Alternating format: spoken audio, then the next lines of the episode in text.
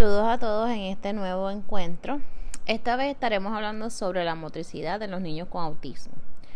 La motricidad en los niños con autismo es un tema importante que se debe conocer para realizar las intervenciones y ayudas pertinentes. Algunas personas con autismo tienen dificultades en la función motora gruesa, la que implica grandes movimientos de brazo, pierna, torso o pies, y la coordinación motora. El funcionamiento coordinado de diferentes músculos, articulaciones y huesos. En algunos niños con autismo se han observado alteraciones en los hitos del desarrollo motor. A qué edad gatea, a qué edad da los primeros pasos, entre otros. Hipotonía, que sería el bajo tono muscular, rigidez muscular, asinesia, falta o pérdida del movimiento y la bradicinesia, lentitud de los movimientos voluntarios asociado a una disminución de los movimientos automáticos alteraciones en el control de la postura y marcha anómala. Las habilidades motoras gruesas los niños con autismo suelen estar de media a medio año por detrás de sus compañeros. Aunque esta fase del desarrollo motor no depende del contexto social, hay que recordar que normalmente se domina a base de observar a otros e imitar lo que están haciendo. También pueden tener que ver con una menor capacidad de atención, menores habilidades para el juego o un exceso de sensibilidad táctil y otras aversiones. En la relación a la hipotonía, un niño con ese bajo tono muscular suele estar como blandito, siempre apoyándose en algo y a menudo siendo incapaz de mantenerse erguido durante un tiempo prolongado. Cosas como sentarse o recoger un objeto del suelo dan la impresión de que le cuestan más que a otros niños y puede producirse problemas de equilibrio, torpeza, caídas frecuentes, dificultades para estar con sus compañeros. Puede mostrar también cansancio o cualquier tarea sencilla parece que le requiere más esfuerzo que a los demás.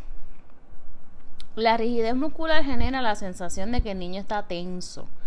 Al tocarle se nota esa rigidez característica pero es más rara en los niños con autismo que la hipotonía.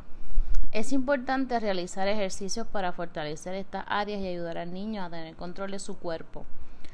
La motricidad fina permite a los seres humanos hacer movimientos pequeños y precisos.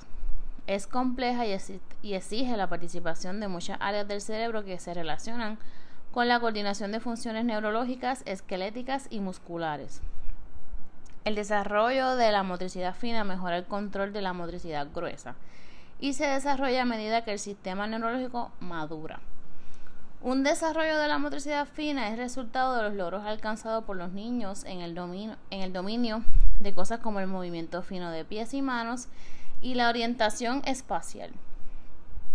La motricidad gruesa es una capacidad para mover los músculos del cuerpo de forma coordinada y mantener el equilibrio además de la agilidad, fuerza y velocidad necesaria en cada caso. Esta hace referencia a los movimientos amplios que engloban varios grupos musculares como el control de la cabeza, la sedestación, girar sobre sí mismo, gatear, mantenerse de pie, caminar, saltar, entre otros. La evolución de la área motora sigue dos leyes psicofisiológicas fundamentales. Céfalo caudal desde la cabeza hacia los pies y próximo distal, desde el eje central del cuerpo hacia las extremidades. Esto supone que la base principal del desarrollo motor se asentarán sobre la motricidad gruesa y posteriormente podrán evolucionar hacia el desarrollo de la motricidad fina. Aunque los tiempos de adquisición de los distintos hitos evolutivos son individuales y dependen en gran medida de las características biológicas y ambientales de cada persona, podemos establecer fases en el desarrollo motor. Estas serían de 0 a 3 meses, puede girar la cabeza de un lado a otro y comienza a levantarla empezando a sostenerse por los antebrazos. De 3 a 6 meses, en esta etapa empieza a girar su cuerpo. Ya de 6 a 9 meses se sienta independientemente y se inicia en el gateo. De 9 a 12 meses empieza a gatear para moverse y comienza a trepar. De 12 a 18 meses comienza a dar sus primeros pasos y agacharse. De 18 meses a 24 puede bajar escaleras con ayuda y lanzar pelotas. De 2 a 3 años corre y esquiva obstáculos. empieza a saltar y caer sobre los dos pies. De 3 a 4 años es capaz de balancearse sobre un pie y salta desde objetos estables como por ejemplo escalones. De 4 a 5 años da vueltas sobre sí mismo y puede mantenerse el equilibrio sobre un pie. 5 años y más, el equilibrio entra en su fase más importante y se adquiere total autonomía motora. El desarrollo de la motricidad gruesa en la etapa infantil es de vital importancia para la exploración, descubrimiento del entorno, autoestima, la confianza en sí mismo y resulta determinante para el correcto funcionamiento de la psicomotricidad fina más adelante. En relación a esto, los últimos datos sobre neuroaprendizaje aportan importantes conclusiones sobre la influencia del desarrollo motor en las dificultades atencionales y de aprendizaje. Un buen ejemplo de ello lo encontramos en la, importancia del gateo. Mediante el acto de, de gatear, los niños y niñas desarrollan habilidades visoespaciales, experiencias táctiles, integración bilateral, orientación, adquieren la lateralidad y el patrón cruzado, estableciendo importantes conexiones entre los hemisferios cerebrales además de estimular el sistema vestibular y propioceptivo.